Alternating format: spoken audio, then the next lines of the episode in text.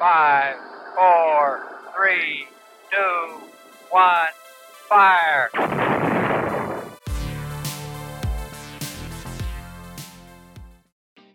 Hey, ¿qué onda? Bienvenidos a Mission Control, donde hablamos de astronomía. Yo soy Isa y especialmente hoy me encuentro muy, muy entusiasmada porque este capítulo lo llevaba esperando desde hace mucho tiempo. Hoy nos acompañan dos mujeres fabulosas, son locutoras, miembros de la ESA, miembros de mesa de dos asociaciones increíbles, deportistas, inteligentes. Bueno, no termino si sigo diciendo sus cualidades, así que Kat, ¿por qué no nos cuentas qué tal andas hoy? ¿Qué onda, Isa? Pues igual que tú ando bien emocionada y súper feliz por el capítulo especial que tenemos el día de hoy. Y pues, no sé, de verdad estoy muy, muy feliz de compartir este espacio contigo y con Caro, que como bien lo mencionas, son increíbles y todo. Entonces, pues aquí andamos. Y bienvenidos a todos los que nos están escuchando. ¿Qué onda, Caro? ¿Cómo estás? Hola chicas, yo, yo ando muy bien, también hola a todos los que nos estén escuchando y pues nada, también muy emocionada por este capítulo, creo que va a estar muy interesante porque, no sé, la verdad me gusta mucho la dinámica de ese, entonces va a estar cool. Así es, la verdad, pues ya como le había dicho, estoy muy feliz de estar compartiendo este espacio con ustedes y a ustedes escuchas, como seguramente ya se dieron cuenta, hoy traemos puro poder femenino al podcast, porque el tema de hoy lo amerita y es que les vamos a platicar de todas estas mujeres increíbles en la historia espacial y astronómica que sin duda merecen el reconocimiento y admiración que pues lamentablemente no se les ha dado a lo largo del tiempo. Y para iniciar con el capítulo de hoy quiero como hacer una pregunta medio reflexiva que es ¿cuántos astrónomos conocemos? Los nombres brotan y vienen a nuestra mente luego luego, a diferencia de si hacemos la pregunta de cuántas astrónomas o físicas o incluso ya cualquier mujer en la ciencia conocemos donde se nos puede dificultar pensar en más de pues tres, dos nombres. Así que Kat, ¿por qué no nos cuentas, no empezamos con el legado de las mujeres en la astronomía? Claro que sí, Isa. Bueno, pues sí, la astronomía moderna la verdad es que no se puede concebir sin el extraordinario trabajo que han realizado muchísimas, muchísimas mujeres que gracias a su dedicación, a su empeño, al amor por la ciencia, pues nos han dejado ese legado que tú mencionas. A pesar de que hay prácticas inexistentes de documentación, muchas de ellas sabemos que no han sido lo suficientemente reconocidas y a pesar de que al momento ya hay unas que empiezan a ser reconocidas, estoy segura que por ahí se nos va a escapar una que otra que aún, pues sí, que no sabemos todo lo que hizo, todo lo que, lo que se esforzó por dar ese pequeño avance a la ciencia. Y pues bueno, falta de esa documentación bien estructurada sobre su papel a lo largo de la historia de la astronomía, la investigación y todo eso, pues es lo que nos trae hoy aquí a este podcast. Y pues sí, como bien lo mencionas, vamos a hablar de algunas de ellas, sabemos que son muchísimas, pero pues bueno, sí quiero mencionar que gracias a su extraordinario trabajo también hoy estamos aquí con los avances de la ciencia, específicamente los avances en la astronomía que, que nos han impactado de forma significativa en la concepción que hoy tenemos del universo observable. Entonces, pues es muy importante hablar de estas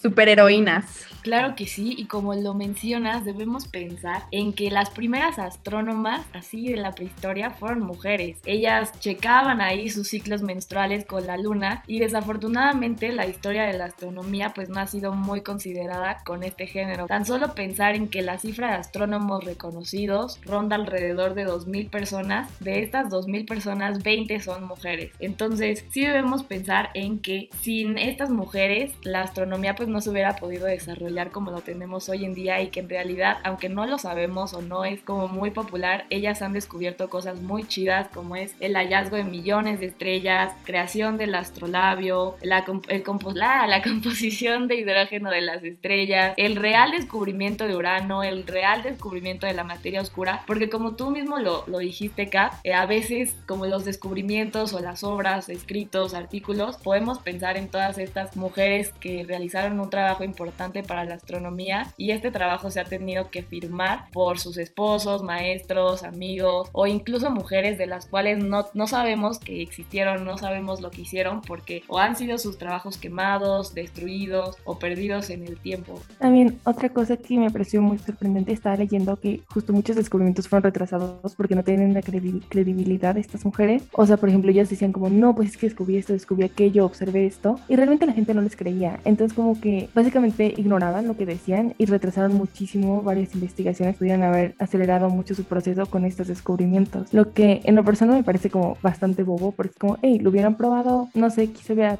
servido, pero, pero no sé, finalmente creo que es bueno que estén teniendo reconocimiento hoy en día. Sí, claro. La verdad es que, como bien lo mencionas, Caro, muchas veces esa parte de, pues, la estructura política que se vivía en las épocas pasadas, que muchas veces no dejaban a las mujeres ejercer ese pequeño poder, esa pequeña parte de empoderamiento. Entonces, pues sí, es muy importante lo que mencionas, Caro. Y hablando de, por ejemplo, yo quiero poner un claro ejemplo de, de una mujer muy impresionante como lo fue Caroline Lucretia Herschel. Y bueno, ella descubrió el cometa, o sea, es la primera mujer en descubrir un cometa. Eh, lo hizo en las cifras exactas no sé, pero sé el año de 1786 y pues es lo que mencionas, a ella no se le atribuyó directamente este reconocimiento, sino se le atribuyó a su hermano, incluso su hermano fue el que puso ahí, estipulaba que él había hecho el descubrimiento con ella cuando en realidad pues su hermano estaba como de vacaciones, no estaba con ella cuando se hizo el descubrimiento, entonces es lo que mencionas, muchas veces ella era tomada como el asistente del hermano y no se le dio el reconocimiento tan importante, ¿no? Y pues es muy importante ella porque no solo fue pionera en el campo de la astronomía, sino que consiguió que sus contribuciones pues fuesen reconocidas públicamente ya mucho después de esto que les menciono y es algo que era muy raro que pasara en esa época, el que te reconocieran algo como mujer eh, era algo muy muy importante y tuviste que haber, no me imagino la lucha que se debió de haber llevado esta Caroline, ¿no? Sí, hablando de exponentes, eh, yo quisiera mencionar también algo muy parecido que pasó con Vera Rubin, quien fue una astrónoma súper, súper cool, para mí una de las, de las mujeres que deben de conocer todo el mundo, que es necesario que pues, se reconozca su trabajo, quien es quien descubrió por primera vez la evidencia de la materia oscura y este trabajo era merecedor a un Nobel que en Rubin murió sin ganarlo, pues se le, se le dio este premio a un hombre que posteriormente descubrió, o sea, basado en el descubrimiento de Vera, realizó un trabajo para decir que sí existía la materia oscura cuando en realidad lo había hecho primero ella, ¿no? Y sobre todo siento que Vera también ha, ha sido una mujer o un exponente muy importante en la lucha de las mujeres en este campo especialmente. Y también quería mencionar a Hipatia de Alejandría, que creo que también es una mujer muy importante porque es pionera en este campo, es considerada la madre de la astronomía y pues si no fuera por una película que ahí salió que a lo mejor al rato les mencionamos, pues no se conocería mucho la existencia de esta astrónoma. Ella contribuyó al álgebra, geometría, mejoró muchísimo el astronavio y el planisferio y sin embargo fue asesinada por ser mártir de la ciencia, o sea, por amar la ciencia, vaya. Entonces creo que es muy importante reconocer también el trabajo de todas las mujeres Creo que no, no acabaríamos el podcast si nos la pasáramos diciendo de las exponentes que merecen ser reconocidas. Y la verdad es que los nombres son, son infinitos y la lucha que han hecho cada una de ellas es bastante admirable. Y no sé, a mí en lo personal me parece impresionante todos los nombres que seguramente no conocemos y tardaremos muchos años en reconocer. Pero el simple hecho de que no hemos hecho la, la investigación como tan a fondo de quién hizo todos esos pues descubrimientos, quién hizo todo lo que está detrás de algún ensayo, por ejemplo. Una mujer que, por ejemplo, a mí lo personal me llamó mucho la atención es Mary W. Jackson, que no sé si alguna vez la han escuchado o no, yo la verdad no lo había escuchado, pero fue la primera mujer negra en entrar en una universidad de, pues, de blancos para estudiar astronomía, o sea, blancos como entre comillas, no sé cómo decirlo, pero ajá. Este, y sí, finalmente ella contribuyó pues a todos los estudios que estaban haciendo en NASA, a, a diseñar varios modelos de cohetes especiales y de naves espaciales para que los humanos pudiéramos ir al espacio y en condiciones como óptimas. Y también ayudó a entrenar astronautas y en general hacer todos estos procesos, o sea, que la verdad yo nunca lo había pensado, pero finalmente es algo que revolucionó al mundo. Claro, sin duda, todas estas mujeres que acabamos de mencionar, pues se merecen muchísimo reconocimiento, ser mencionadas para que las personas sepan qué hicieron. Y bueno, ahora pues dejando un poquito de lado los exponentes, yo quisiera preguntarles acerca de la importancia del reconocimiento, visibilización y promoción de las mujeres en este campo. Y pues aquí quisiera como citar a la directora de la UNOSA, que es la Oficina de las Naciones Unidas para Asuntos en el Espacio Exterior, que dice que los modelos a seguir son esenciales para empoderar y educar a las mujeres y a las niñas. Entonces yo quisiera preguntarles qué opinan ustedes de esto. Oh, súper bien, Isa, qué bueno que lo mencionas porque justamente estaba esperando esta pregunta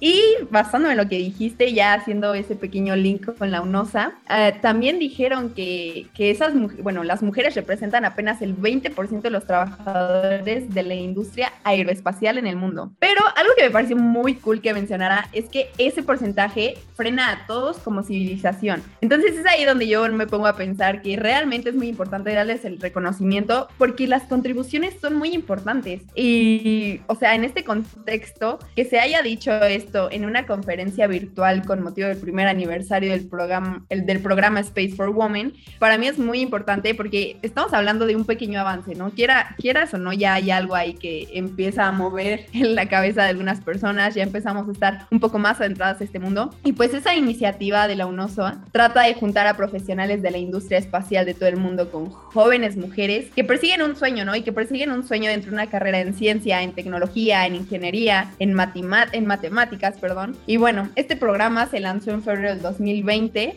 y justamente coincide con el Día Internacional de la Mujer y la Niña en la Ciencia, que ya más adelantito por ahí hablaremos un poco de eso. Y pues, ¿cuál es el objetivo? El, objetivo es salvar la brecha de género, que hace que las mujeres estén mucho menos representadas en los ámbitos científicos y espaciales. Entonces, me parece algo muy, muy importante. Qué padre que estemos tocando estos temas, porque en lo personal yo no conocía estas iniciativas. La verdad, creo que es justo lo que dice Kat, algo bastante importante que tengan todas estas iniciativas, que reconozcamos a las mujeres, porque finalmente la ciencia, por así decirlo, podría ser denominada como un campo laboral para hombres, en el sentido de que está más cargada en ese aspecto. Pero realmente, o sea, no sé ustedes, yo de veía cosas de ciencia y me encantaban y en serio tenía ganas de investigar más y aprender más, pero finalmente como que no estaba siendo impulsada esto. Entonces llegó un punto donde yo dije como hasta aquí. Y estas iniciativas, la verdad, a mí se me hacen muy bonitas, muy padres, porque finalmente están incluyendo como a todos, pero principalmente a las niñas, a las que están chiquitas, que es como hay que cuidarlas para que estas puedan llegar algún día a ser las científicas así que ganen un Nobel o que cambien el mundo. Justamente retomando un poco la frase del inicio, yo cabe de destacar que yo también sentía lo mismo, Caro, que creo que es muy importante dar como mucha promoción y visibilización a las mujeres en este campo, justamente para que haya como estos modelos a seguir femeninos también. Y aquí quiero meter, no sé si sea una frase, porque la verdad yo la leí de un artículo de Forbes, entonces pues no sé si sea una frase, por así decirlo, más bien es como parte del artículo, así que voy a citar a la autora. Su nombre es Diana Gómez y pues lo que dice es que el mundo necesita más ciencia hoy en día, la ciencia necesita más mujeres y las mujeres necesitan más sueldo, ¿no? O sea, debemos de romper como esta brecha de género que como lo mencionaba Kat, en la industria espacial es muy notoria. Yo quería como contar acerca de este caso de cuando se iba a hacer la primera caminata en la estación internacional solo por mujeres. Debemos pensar en que de 500 personas que se han viajado al espacio, apenas 65 han sido mujeres y hasta el octubre del 2019 no se había dado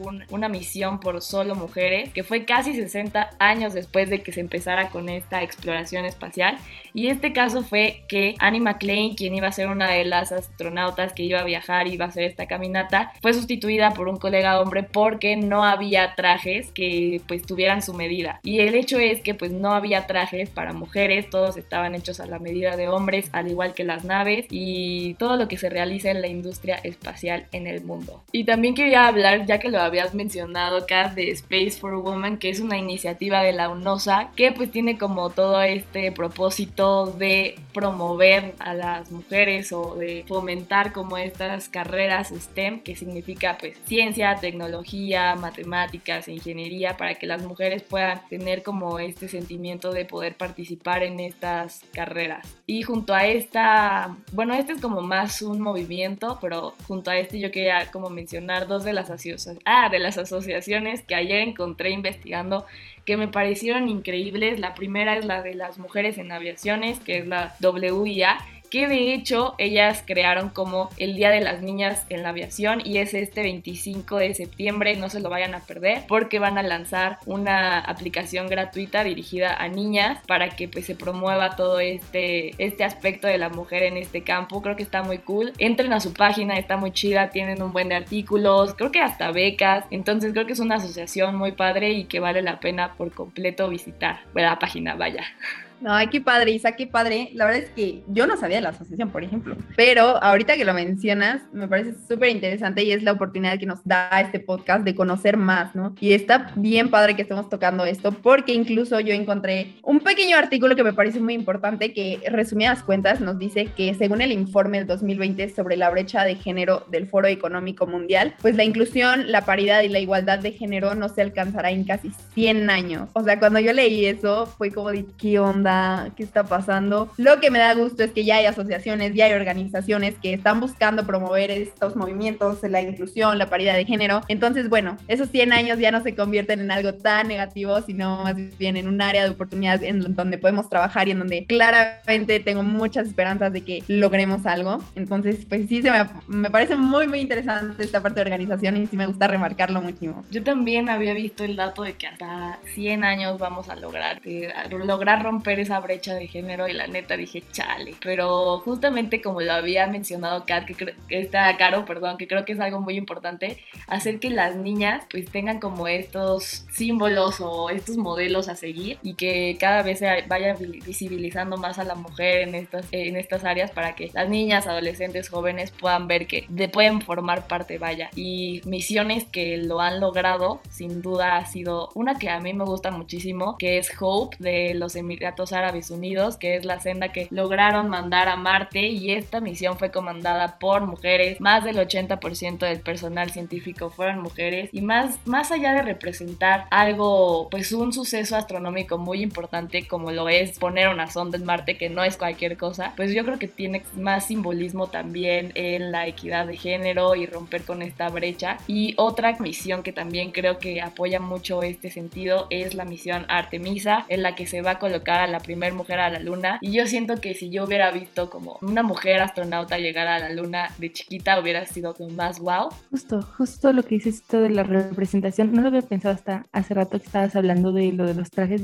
espaciales, pero por ejemplo tienes razón, no pensar en las mujeres y hay muchas cosas que en general no están pensadas para mujeres. En general, o sea, desviándome un poquito del tema, hay enfermedades que no han sido estudiadas en mujeres porque todos los que tomaron en cuenta para esto fueron hombres. Entonces, en general en la ciencia hemos sido como, ¿cómo decirlo? Ignoradas por un buen rato y hay cosas que os tienen que beneficiar. Hay una misión que hubo que la verdad a mí me dio mucha risa, donde iban a mandar, creo que fue la primera vez que mandaron a una mujer al espacio y le preguntaron qué, qué necesitaba. Por si acaso dijeron que le iban a mandar 100 tampones. Entonces, no sé quién realmente tuvo esta idea. Quiero suponer que no fue otra mujer porque honestamente no sé si están conscientes de cómo funciona todo eso, pero, pero justo es algo que me llamó mucho la atención porque dije, o sea, que tampoco tienes que conocer el cuerpo de una mujer o cómo funciona todo su estado físico para pensar eso. Y pues nada, solo era algo que quería agregar. Sí, exacto. Este es uno de los casos que no sé si me tiene que dar risa o no, porque en realidad pasó y fue con Sally Ride. Y sí le preguntaron eso, o sea, le mandaron como sus 100 tampones y dices, ¿qué onda? ¿Qué le pasa? Y justamente los trajes de astronauta pues no estaban como adaptados a este suceso de las mujeres. No sé cómo decirlo, pero no estaban como adecuados para el cuerpo de la mujer, vaya. Y también pasa que en entrevistas de pues algunos años atrás les preguntan que qué van a hacer en el espacio sin maquillaje y cosas así. Dices como de, pues qué onda. Pero bueno, ya saliendo un poquito de la importancia y de todas estas cosas que pues obviamente fue importante decir, yo les quiero preguntar acerca de cómo está el asunto aquí en México, qué pasa aquí, cuáles son las astrónomas que más importantes son o cómo está la brecha de género en esta área. Claro que sí, qué bueno que tocas el tema ya de México. Pues como lo mencionaba, ahí vamos, ¿no? Poco a poco se está haciendo el esfuerzo y pues sí hay organizaciones mexicanas que realizan, eh, pues sí, este intento para impulsar en las mujeres y niñas al interés por la ciencia, la tecnología, la ingeniería, las matemáticas, en donde destaca, por ejemplo, no sé si conocían a Robotics, que es un movimiento educativo para el empoderamiento precisamente a través de robótica y las tecnologías exponenciales y todo eso. También algo que estuvo muy padre es que en el marco de la conmemoración del Día Internacional de la Mujer, que como bien sabemos ya pasó en marzo, pues se resaltó en un comunicado eh, específicamente a cinco científicas mexicanas que han logrado sobresalir, pero volvemos a lo mismo, ¿no? Yo sé que hay más de cinco, de cinco científicas, hay muchísima gente que falta por ser reconocida, pero bueno, tal es el caso de Ali Guarneros, por ejemplo, que nace en Ciudad de México y es una maestra en ingeniería aeroespacial por la Universidad Estatal de San José, California, entonces está muy padre. Y bueno, sin mencionar a Silvia Torres, no sé, a ustedes, quién, ustedes a quién conocen. Yo también conocí a Silvia Torres y justamente la conozco por la primera mujer astrónoma aquí en México, quien fue la primera en obtener un doctorado y pues que trabaja en la UNAM y de hecho ha sido la única directora directora del Instituto de Astronomía pues de, de la UNAM, vaya. Y yo pues solamente quería mencionar que eh, aunque desde que llegó la astronomía aquí han habido astrónomas que pues han logrado cosas increíbles y en la actualidad sigue habiendo investigadoras muy notables en sus áreas de estudio, menos del 30% de investigadoras generalmente así en todo el campo científico, no solo en astronomía, son mujeres. Y de hecho en México se realizó un estudio donde se sabe que de 20 niñas mexicanas, menos de una considera dedicarse a una carrera relacionada con las disciplinas STEM que antes mencionamos, a comparación de los niños, ¿no? Que son 4 de 20. Entonces sí, sí, para mí sí significa una diferencia muy grande. Oigan, perdón por interrumpir, pero es que necesito hacer esta promoción gigante. Silvia Torres la vamos a tener en el Congreso anual. Entonces tienen que estar ahí. Ya, perdón, mi emoción. Wow, está muy increíble. Próximamente síganos en nuestras redes sociales para saber qué onda con el Congreso de la ESA. La verdad creo que el Congreso va a estar muy cool teniendo una mujer como ella. Sé que va a aportar muchísimo, pero ahora que lo mencionan, eso que dijeron de la primera astrónoma, no muy recientemente salió un artículo de una señora que se llamó María Francisca Gonzaga, creo sí, Gonzaga, perdón. Este, y básicamente fue alrededor de 1700, donde estudió las lunas y su comportamiento, pero fue justo aquí en México, era de civilizaciones pasadas. Entonces encontraron unos como cuantos registros de lo que hizo, pero de nuevo no era muy reconocido y no se tiene muy claro cuál era su trabajo. Se ven varios diagramas de cómo los estaba estudiando, sin embargo no se sabe mucho precisamente porque una fue hace muchísimo tiempo antes de la conquista, pasaron muchas cosas desde entonces, y dos porque pues finalmente como que se tenían medio escondidos, por así decirlo. Estoy segura de cuál era la situación en ese momento, no estoy muy segura de cómo se trataba en ese momento, pero supongo que quizá, no sé, también hasta echaban de brujas o algo por el estilo. Chale. Y bueno, aunque actualmente ya se están haciendo algunos talleres, foros, mentorías, todavía nos queda un largo camino por recorrer aquí en México, por supuesto que sí, para poder acabar con esta brecha de género en este sector. Y ahora ya para acabar, yo quiero hacer acá como una pregunta plus de sus recomendaciones personales, libros, obras, películas, canciones, lo que ustedes quieran, que hablen acerca de mujeres en, esta, en este campo. Uy, mi favorita, de verdad, yo no la conocía hasta que en una, en una tarea por ahí de la escuela me la dejaron ver. Se llama Hidden Figures y está buenísima. La película trata de la historia de la matemática Johnson y sus dos colegas Dorothy y Mary Jackson. Y estaban trabajando, pero lo que estuvo muy cool es que ellas ayudaron a la NASA en la carrera espacial y utilizaron sus cálculos en donde John Glenn se, se convirtió en el primer astronauta estadounidense perdón, en hacer una órbita completa de la Tierra. Entonces está muy chistoso porque incluso en esta época se les mencionaba a las mujeres, se les decía como que eran las computadoras. Estamos hablando un poco de esta parte de objetivizar a las mujeres, o sea, las hacían ver como objetos y no como mujeres como tal, pero pues es algo muy cool, de verdad que esta película está buenísima. Habla mucho la parte de, de la primera mujer en ser ingeniera en aeroespacial, pero siendo afroamericana y todo eso, pero al final de cuentas son mujeres, ¿no? Entonces está muy, muy padre y es mi recomendación. Ok, en lo personal yo otro título que me gustaría recomendar mucho, este lo escribió una astrónoma que es increíble, Julieta Fierro, la cual, Kat, si ahorita quieres confirmar, va a estar en congreso de, pues, octubre este, este año, eh, no sé, Kat. Sí, claro, también promoción, promoción a nuestro congreso, Julieta Fierro, la volvemos a tener con nosotros, con AESA. De verdad que ella ya se ha ganado muy cañón el corazón de todos los AESOS y los que no son AESOS, entonces vengan al congreso y sí, es increíble. Muchas gracias, Kat. Yo la verdad la conocí más que nada por esa. Tipo, ya me sabía su nombre, había escuchado un poco de ella, pero no sabía mucho de lo que había escrito. Tiene muchísimos libros. La verdad está muy bueno. Este que les comento se llama La luz de las estrellas. Nos habla un poco de cómo funcionan las estrellas, cuál es su plazo de vida, cómo saber de qué están hechas, su composición. De hecho, dato súper rápido, la composición de las estrellas las podemos determinar justo porque una astrónoma, Cecilia Payne, pudo determinar su composición o, por así decirlo, los elementos de los cuales estaba principalmente compuesto por la frecuencia de onda que emitían. Y pues vale, eh, la verdad creo que es un libro muy muy interesante. A mí me atrapó desde el primer momento en que lo leí, lo tuve en mis manos, dije wow, y me encantó. La verdad lo recomiendo muchísimo. Creo que les podría gustar mucho a todos los escuchas. Hablando de Julieta Fierro, de la cual somos fans aquí en Mission Control en AESA, la amamos, que no tenga mucho que ver con la astronomía, pero ahorita que la mencionaste se me vino mucho. Me gustan mucho los cuentos y justo ella tiene uno que se llama El libro de las cochinadas y está increíble porque es como, pues cochinadas vaya, pero explicada científicamente, te explica como la ciencia atrás de los mocos y cosas así. Y la verdad es que está muy padre, a mí me gusta mucho. Y también creo que Julieta Fierro vale totalmente la pena ver su video explicándote Dark. Creo que, que es la, bueno, la serie Dark, que creo que está muy chido. Y bueno, yo en mis recomendaciones tengo un libro que se llama Cuentos de Buenas noches para niñas rebeldes, que no es de astrónomas eh, especialmente, es de científicas, mujeres en la política, modelos y mujeres que realizaron cosas muy chidas. Y creo que está muy padre y aparte está muy bonito porque tiene unas ilustraciones súper cool. Tenemos también Ágora, que es la película donde sale, o bueno, más bien que se centra en hipatía. Y creo que esta no está como muy científica y ahí tiene unos errorcillos, pero vale completamente la pena ver. Para terminar el día de hoy, aunque la verdad es que a mí me gustaría seguir hablando de esto todo el día, pues traemos una frase que pues se nos hizo un poco difícil elegir entre tantas frases muy cool que hay, de ver a Robin, quien ya hablé hace ratito, que dice, la igualdad es tan elusiva como la materia oscura. Nosotras los invitamos a que por favor difundan mucho este capítulo, no se queden solamente con lo que hablamos aquí, ustedes entren a todos los links de páginas que hablamos, eh, sigan nuestras recomendaciones y eh, síganos en todas nuestras redes sociales porque estaremos subiendo publicaciones respecto a este capítulo y también les vamos a subir un artículo súper cool que realizó una compañera de la ESA, Silvana. Un saludo a Silvana, en el que habla pues de las mujeres en la astronomía que vale muchísimo la pena. Muchas gracias a todos por estar aquí, por oírnos. De verdad, qué capitulazo nos aventamos. De verdad, podríamos seguir aquí en pleno cafecito. Pero bueno, ya nos tenemos que despedir. Silvana, un saludo rifada con ese artículo y muchas gracias. Dependientes de las redes Congreso y Mission Control.